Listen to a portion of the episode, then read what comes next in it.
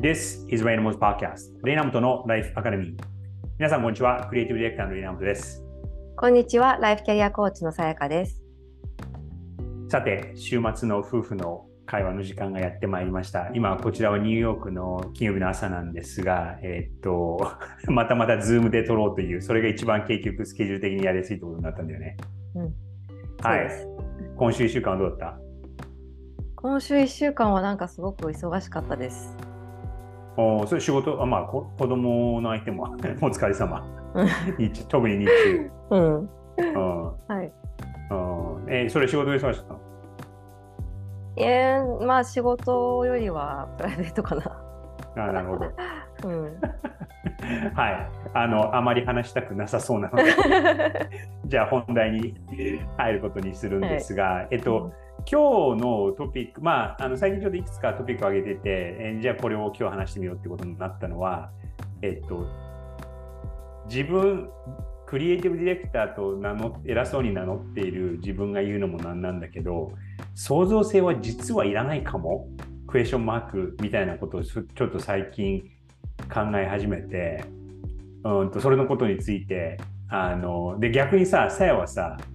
キャリア的にはそのクリエイティビティとかっていうのを全く、まあ、あの無意識には出してたと思うんだけどあまりこう会社の中でねキャリアの中でそれをこう意識して働いてきてはないじゃない、うん、でも逆に今独立して多分そこをどんどんどんどん使っていってると思うんだけど、うんと、どうしてその突然その創造性は実はクリエイティビティは実はいらないかもっていう、まあ、いらないかもっていうとちょっと極端なんだけど重要度合いが下がってきてるなっていうのをちょっと思い始めてるのね。うん、っていうのはなんかその AI も含めて、えなんだけどここそうね5年ぐらいなんかプロダクティビティとか効率性みたいなことの方が重要視されているような気がしてそのソーシャルメディアでクリエイター、インフルエンサーとか、まあ、クリエイターって言われてる、日本だとさ、クリエイターってちょっと昔からそのクリエイティブなことをやってる人みたいな感じで使われてるんだけど、英語だとクリエイターって、まあ、ここ10年ぐらい、10年弱ぐらいで、そのコンテンツを作って、えーと、どんどんどんどん発信してる人たちのことをクリエイターって結構こう一般的に言ってて、で、クリエイターって言ってるんだけど、もちろんそのクリエイティブなことやってるんだけど、そのいかに効率よく、そしていかに頻度を上げて毎日コンテンツを出すかとか、うん、そういうことにすごく目がいっててでなんかソーシャルメディアのそのノウハウとかもそのいかにクリエイティビティを出すかっていうことよりかはリールは5秒から10秒以内でこういうトレンディングしてる音楽を使ってえー、の最初の3秒でこれを見せてみたいなその方法論、うん、効率的な方法論ばっかり目がいってるような気がして、うんうんうん、その独自の視点とかオリジナリティとか一番大事なんじゃないかなって俺が思ってたところがあんまりあのみんな話してないしなんかあんま興味がないのかなっていうのは思うんだけど、そその今でなんかその自分が得意とする分野とかそのコンテンツを作っていく分野もなんかしれっと自分の好きなこととか誰も話してないことを見つけなさいみたいなこと書いてあってそれよりかは方法論のそのこういかに効率的に効果効果が出ることをあの効果っていうかまあフォロワーが増えることをあのやっていくかみたいなことばっかが目につく。うん、うん、であれクリエイティビティって実はそこじゃないんだけどっていうふうに思ってた自分の自説がちょっと崩れてんじゃないかなってえー、思い始めて、うん、えー、ね、一応クリエイティブなことを本職としてきていたあの自分と逆に今そうじゃなかったさやがクリエイティビティを使っていろんなこと発信してるじゃないここ1年、うん、うん、っていうことでちょっとざっくりどうっていう感じ。うん、で私の認識はあんまりなんだろうあのクリエイティビティの重要度があの高くん？あの下がっているっていう認識は全然なくて今多分レイが言ったのは、うん、まあそのソーシャルメディアが発、まあ、SNS が発達したことで、まあ、よりその個人があのまあ、っていうのとあとパンデミックもあってその個人が SNS を仕事に使っていくっていうことがすごく多くなったと思うのね。うんうん、まあ、仕事もしくはプライベート以外かもし以外の何かしらで。でそうなった時に多分そのノウハウっていうのはクリエイティビティがなくてもあの誰にでもできますよっていうものをノウハウとして発信してる人が多いと思うんだよね。うん、あのキャキャンバもそうじゃない？キャンバはさ、もうあらかじめデザインがされていて、まあ、色を変えたりとか、ちょっと配置を変えたりとかっていう自分の工夫をすれば一から作れって言われたら、あんなデザインできないような人たちでも簡単にあの、作れるっていうものだったり、あとは、まあ、ちょっとそのリールが何秒うんぬんっていうそこは確かにあのインスタのアルゴリズムの問題だから、まあ、テクニカルになり、うん、なってしまうのはしょうがないのかなと思うんだけど、うん、あの要はクリエイティビティってさ多分誰もができるけどでもあの誰もがある程度持ってるものだとは思うんだけど、うん、そのノウハウとして伝授しにくいからあのそこに対する発信をしている人がいないっていうだけの話かなと思う。でああとその、そもそも SNS を使っている目的が、うん、えーと、多くの人は別にクリエイティビティとか自分のデザインをアピールすることじゃなくて、うん、あの自分たちがやっている仕事であったり、まあ、何かこう発信したい内容を伝えることがメインだから、うん、だから多分 SNS 上ではそういう情報が出てないだけでなんかその本当にクリエイティビティ新しいものをクリエイトしなきゃいけない人たちって世の中にいるわけじゃない、うんうんうん、バレエの仕事もそうだと思うし、うん。うん、そそこに行けばあのやっぱりもっともっとこういうなんか新しいものを生み出すためにはこうすべきとかこうすべきっていうかこうこういうふうにするのがいいとかっていうのはあるのかな、うん、とは思う。ただまあその結論から言うと、うん、あの多くの人に、えーとまんべんなく必要があることがやっぱり多くなんだろう発信されやすいわけじゃない、うん、うん、だからじゃないかなって思うけどね。あんまりそのクリエイティビティの重要性が下がっているっていうのは全然思わなくて、まあ、ただそのキャンバとかがあるから、うん、今までだったら仕事になっていたクリエイティビティクリエイティブな、まあ、仕事っていうのが一部取られちゃうっていうのはあるから、よりその真似されないような自分にしかできない仕事を見つけていかなきゃいけない必要性っていうのは高まっている、そのキャキャンバで今思い出したんだけど、うん、あの俺クリクリエイティブエリートっていう言葉を使ってて、うん、あのさ最後言ってることはさクリエイティビティが民宿され別の言い方するとクリエイティブなこととかクリエイティビティが創造性がある意味民主化されてるっていうことだと思うんだよね。うんうんうん、で,、うん、で上からめちゃくちゃ上から目線で言うとデザイナーとしてきてやってきた俺がキャンバーを使ってますって口を避けても言えないっ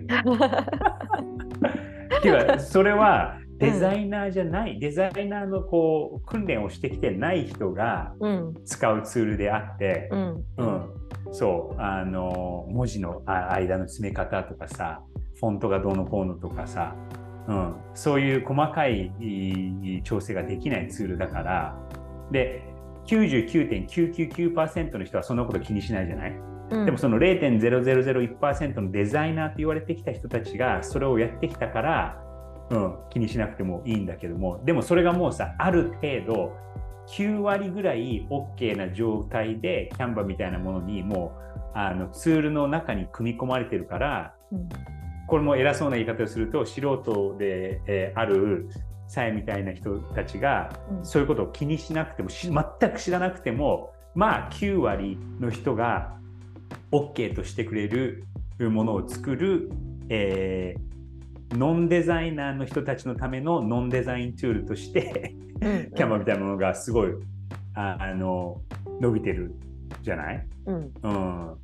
だからそのクリエクリエイティブっていうででね、俺もね、前、ちょっとどあの別のあのところで行ったことあるんだけど、自分のポッドキャストで話したのかな？だけど、あのクリエえっとクリ、クリエイティブな仕事がなくなるっていう、うん、うん。っていうのは、誰でもクリエイターになれる時代だだし、10年前はクリエイターと言えなかった人たちが、今十分さ、クリエイティブなことやってるじゃない？うん。うんうんうん。だからその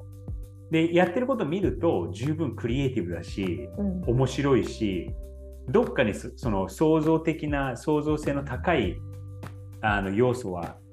あると思うんだよね。うん。っていうかあるからこう刺さってたりさこう飛び抜けてたりするするわけじゃない、うん。うん、でもそこにあのみんなほとんどなんて言うんだろう、えー、とそこはあの半分無意識で通り過ごしててこうやることによってでその何何万人とか何十万人とかあのフォロワーがいる人でゆ全然有名人じゃない人ででもそうなんかそうなんかをやっていきたいみたいな人のインスタとか見るとさ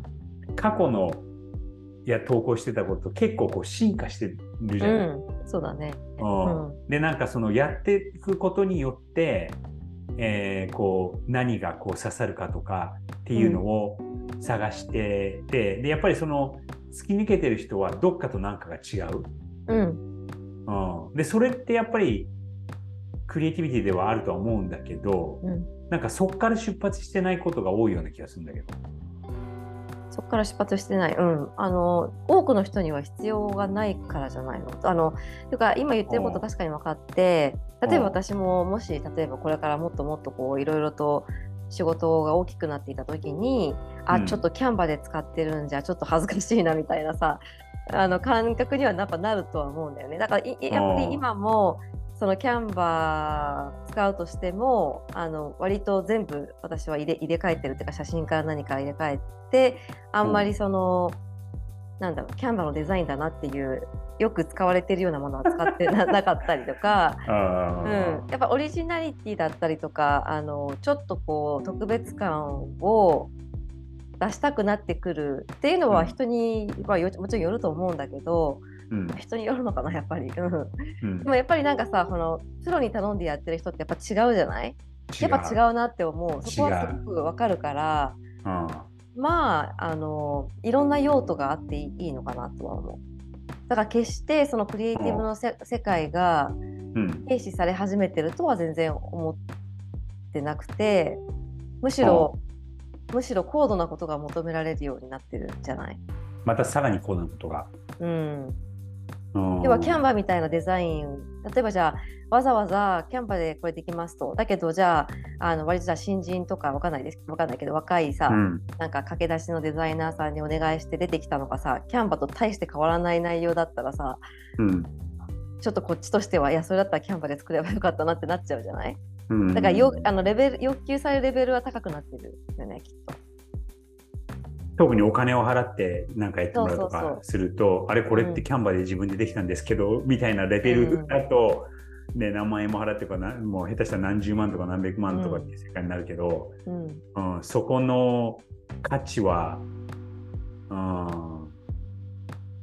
ん、でもなんて言うんだろう。ある意味うーんと両両極端になってるのかなと思っ今聞いてて思ってこうミドルがどんどんどんどん上に行かなきゃいけないかでも上に行くと、えっと、狭き門を通んなきゃいけないことになるからどんどんこう下に下げられていくか他の道に行かなきゃいけないような気はする。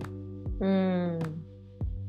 うん。うん。まあそうそうだな。てかさなんう。うん、あのまあこれ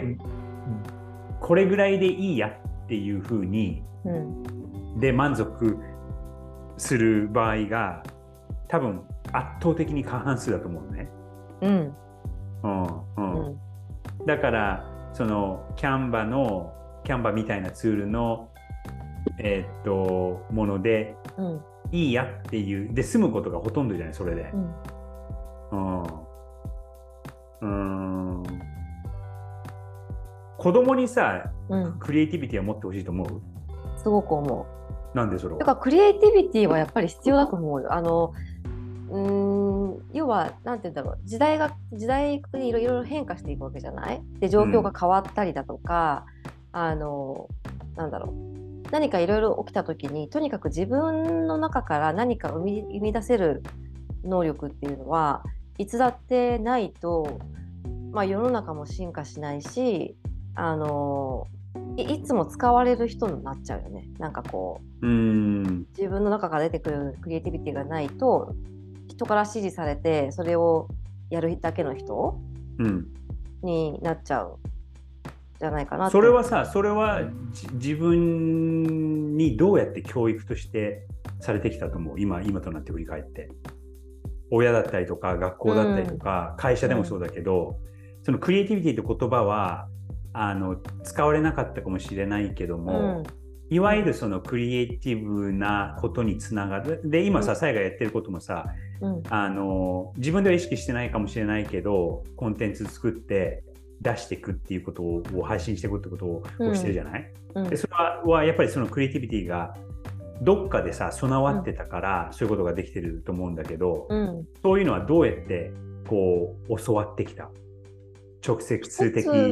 間接的、無意識的にも。うん。間接的無意識的だとやっぱり感性かな、うん、感性を育てるっていうところで、まあ、うちはさね前に前からも話してるけどよく音楽を聴いて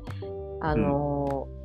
うん、生生演奏をしょっちゅうしょっちゅう家族で聴きに行ったり、うん、まあ、家に常にこう音楽が流れていたり、まあ、楽器もやっていたりっていうので。ずっと結構そういったお、まあ、主に音楽という芸術に触れる機会がちっちゃい時からすごい多かったからそこは間違いなく私の感性を育てたんじゃないかなって思っているのと、あともう一つ思いつくとしたら、まあ、仕事でやっぱりあの言われたことだけをやってればいいとか去年やったからそのままでいいとかっていうのはダメだよっていうふうにずっと育てられたから、えーとかいつもいつも必ず何か自分の付加価値をつけなきゃっていう気持ちであったりとかあとは何だろう他にできること他にどんなことができるか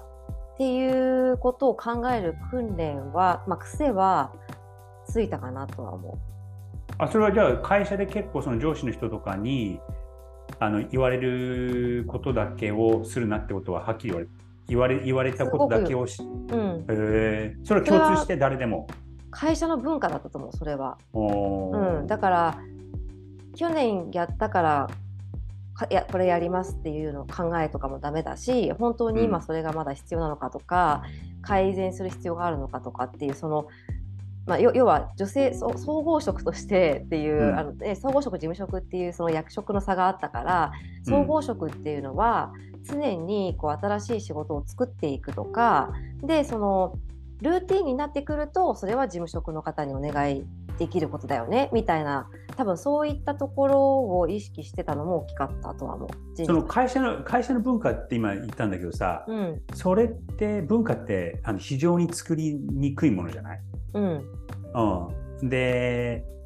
たなんかさ会社の10か条みたいな中に何か書いてあったのかとか、うん、その上司レベルその人と人レベルだと結構こうブレが出ちゃうじゃない。うん、でもその会社うん、でも会社でさみんなそういうことを意識してたってことは、うん、そのなんかその会社の10か条とかなんとかほにゃらの教訓とかなんかその言葉としてどっかにこう掲げてあったりとかしなかったいや言葉まあでもその、うん、なまあ1個挙げるとしたらのぶし集団なのかちょっと分かんないけど、まあ、とにかく商社っていう仕事柄、うん、そもそも、あの仕事を作っていかなきゃいけない会社。だからその、うんえーと、世の中の隙間を埋めるみたいなその今何が必要なのかみたいなのを感知して、うん、新しいビジネスを作っていくみたいなっていうのが、まあ、そもそもありましたよっていうことだったり、うん、あとはもともと私がいた会社ってその財閥系とはまた違う会社だったから、うん、まあ、今はすごく業績がいいんだけれどもあの大体4番目だなことが多いのかな、うん、で、うん、4番目だったことが多くてでそれでそのどうじゃあ自分たちが、うん、あのそうあのなんだろう突き抜けていくかっていうのを考えた時になんかパイオニア精神みたいなの結構持ってる会社だったんだよね。先にやらないとハングリー精神が、うん、うん、あの俺の会社前前職でえっと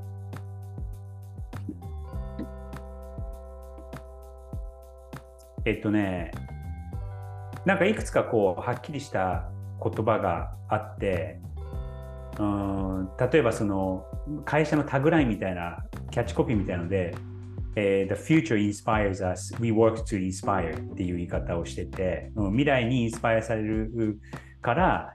えっと、インスパイアするために働くっていうスローガンみたいのがあったりとか、あと、これはまあ文化だったんだけど、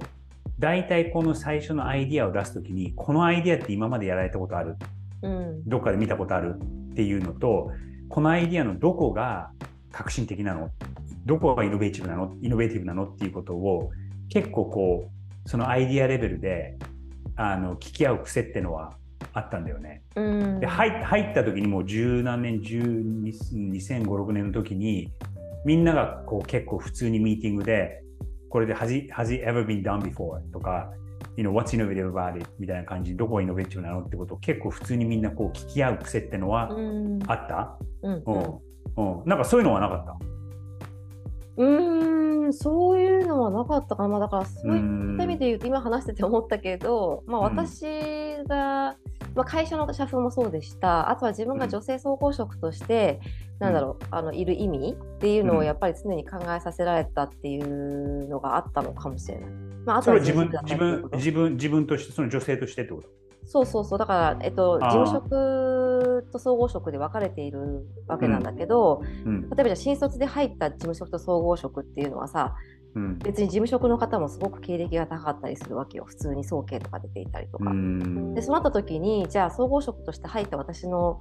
役割このお給料の差だだったりとかさ、っていうのはやっぱりどう証明していくか証明していくかとかだから何が違うのか役職として何が違うから私は総合職なのかっていうところを私自身ももちろん考えたし、まあ、人事としてその、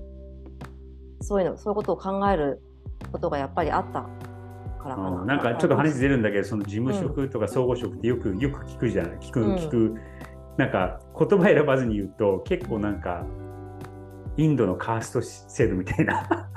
感じじゃない？極端に言うと。まあ、うん、まあ役まあでも別にそのさ、なんでそうえっとまあね。まあねっていうか、えっと、そういうわけでもなくて役割が違うのよ。自分みんなみんな選んでその職種に入ってきてるわけだから。ああそうかそうか。そう。だからうん。あのー、役割が違っていて、だけどやっぱり最初ってその差がつけにくいじゃない？で下手したら事務職の方の方がさ、いろいろ気が利いたりとかさなんか新人の総合職よりはなんかこういろいろチャキチャキできたりとかすることっていうのはやっぱりあってで1年目って特にいきなりそんな責任のある仕事を任されるわけじゃないからあの差がつきにくいんだよね。そう。だけどやっぱり自分が総,、まあ、総合職という役職である以上取りまとめていったりとかリーダー的なことをしたりとか人にこうお願いしたりとかっていうのが必要になってきた時に、うん、ちゃんと自分が総合職としての役割を果たしてきていないとやっぱり人は言うことを聞いてくれないんだよね。でまあ、そこでよくあるのよ。やっぱりその事務職のお姉様と総合職の若い女の子。わかる、うん、だけどやっぱりさその役割が違うわけだからそこの役割をしっかり認識してあのいかないとダメだよっていう意識がすごくあったから話を戻すとあのクリエイティビティをあのっていうことは意識してなかったけどやっぱり自分でいろいろ考えて何かを生み出して提案したりとか、うん、あの新しいことをなんかやるっていうことは、うん、まあ、評価される会社だったからあのそういうことをしてなんかこうなんだろうすごいみたいな言われたことをただやっているだけだと一目置かれないっていう、うん、だからむむしろなんかちょっと能力がないみたいな感じで見られちゃう社風はあったと思う。でそれはなるほどね。うんうんうん。うん、あとさあの、うん、クリエイティビティっていう言葉を、えー、と使う時に一つそのいわゆるそのビジネスで新しい仕事を作るとか新しいことをやっていくっていうことと、うん、クリエイティビティっていうそのクリエイティブっていう言葉が入った時に俺決定的に違うなって思う点が一つあって、うん、それ何かっていうと人の心を動かせるか感動を作れるかっていう。そうだと思うんだよね。だから例えば、うん、映画とかさ音楽っていうことがクリエイティブだっていうふうに見られることのあの大きな理由は、うん、これ感動を与えられるかっていうところかなとは思うんだけど、うん、それについてはどう思う？いや確かにそうだと思う。あのー、ななんていうんだそれを目的としてやる仕事だよね。そのいわゆる社会的に言うクリエイティブ、クリエイティブっていう仕事はあのそこのポーションがすごく大きいと思う。で人間のクリエイティビティっていうふうに、まあ、想像力っていうふうにもうちょっと広い言い方をすると今さっき私が言ったみたいな、うん、あのいろんなところで工夫する力であったりとか、うんうん、あの規定路線じゃない方法を、まあ、考え考えついたり思いついたりするっていうことも入ってくる、うん、うん、のかなとは。でちょっと今2、30分話したんで話まとめる前に、ちょっともう一つ気に気になったというか思ったのがそのやっぱ子子子供たちに対しての教育でどういう、う人になってほしいかみたいなことを考えた時にうん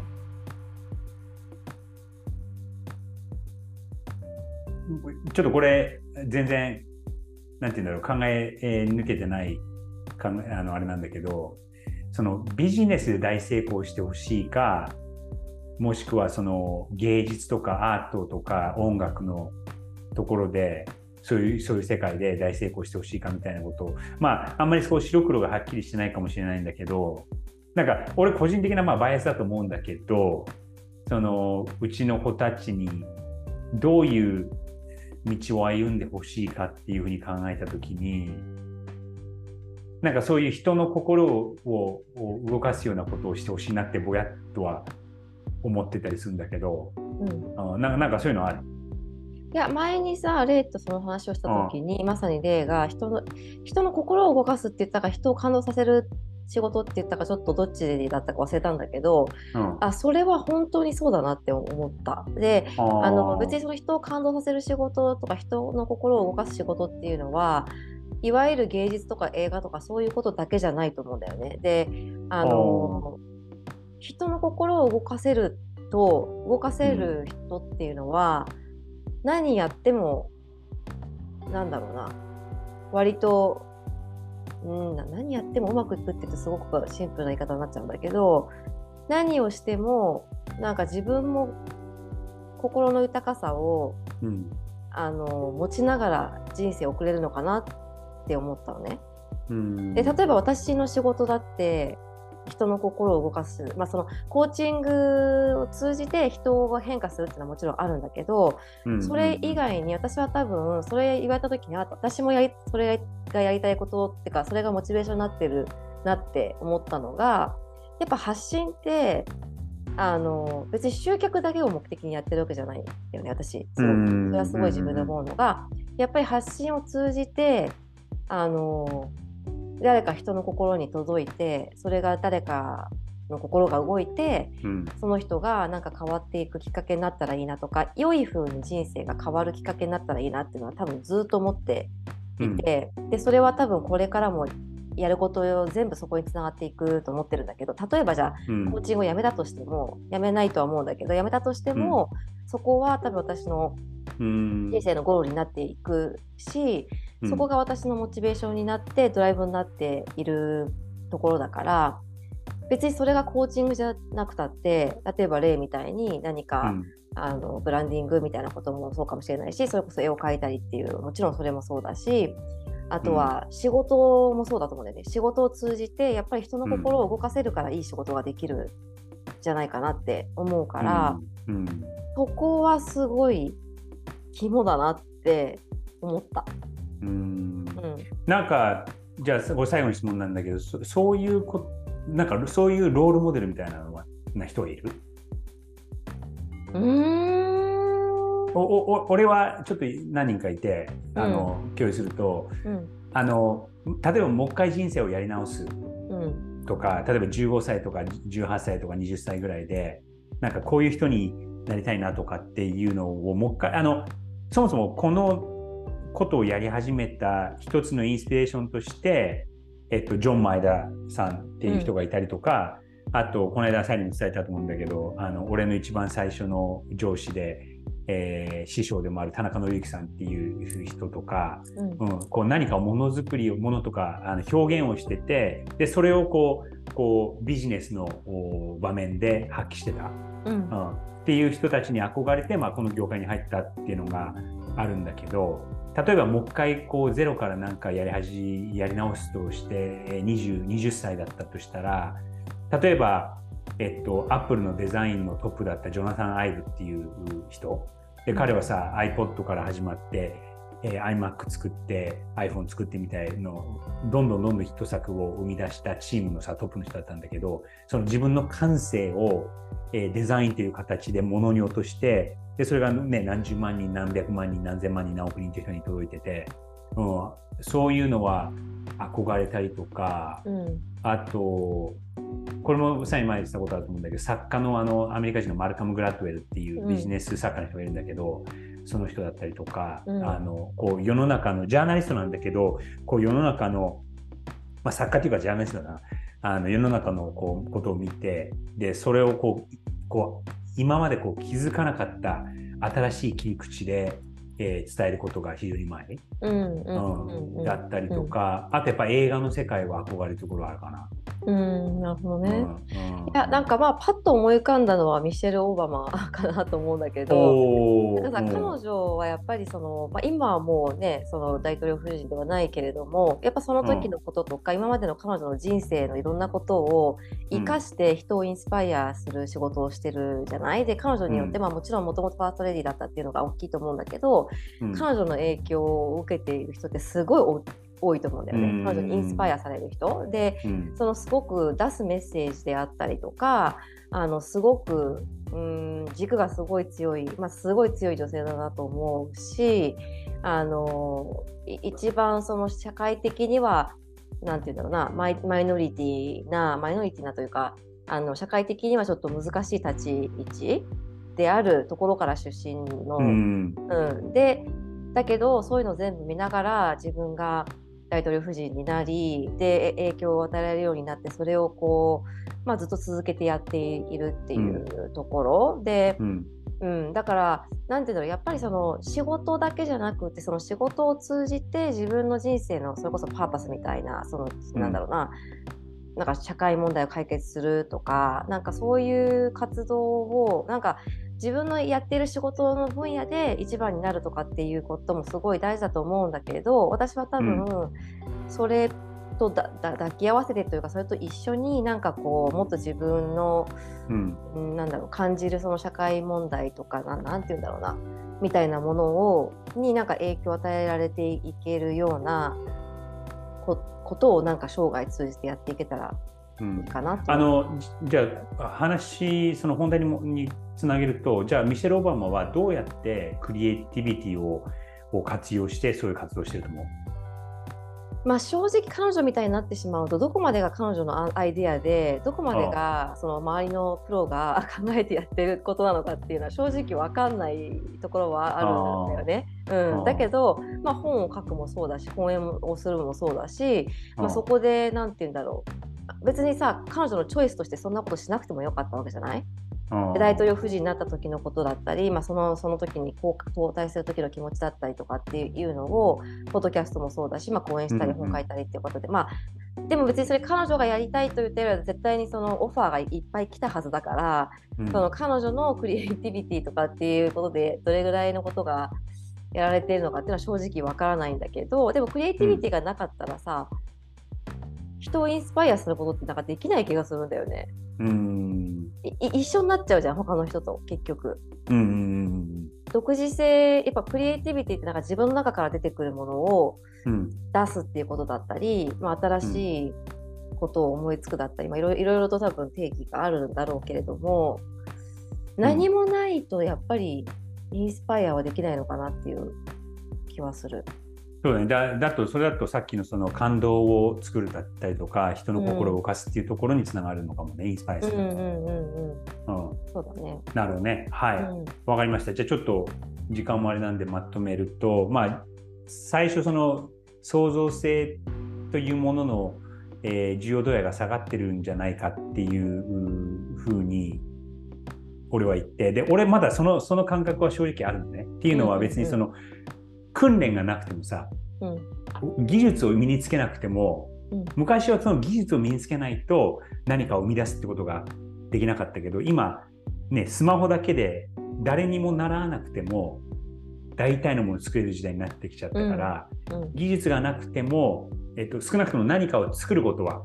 あのできますと、うん。なのでクリエイティビティはそういう面で言うとあのいらなくなってるところはありますと。うんただ、サイが言ったみたいに、創造性がないと、人に使われるだけの人材になってしまう。うんそれが、えーっと、まず、クリエイティビティの重要性ってことを考えるとそこにありますよと。で、じゃあどうやってその創造性を作っていくかってことを考えると、まず教育面からだと、感性を豊かにするようなことを、えー提供する音楽だったりとか、俺の場合は音楽もあったし、あと絵画とかアートもあったんだけど、感性豊かにすることを、えー子供に提供する。で、仕事の場だと、えー言われることだけををしない。で、新しい仕事を作っていくってことを意識する。はい。で、えっと、クリエイティビで、それだけでは、まあね、仕事っていうか、まあ、ただのビジネスも終わっちゃうんで、えっと、他とこう変わったことをやるために、えー独自性から何かを生み出す。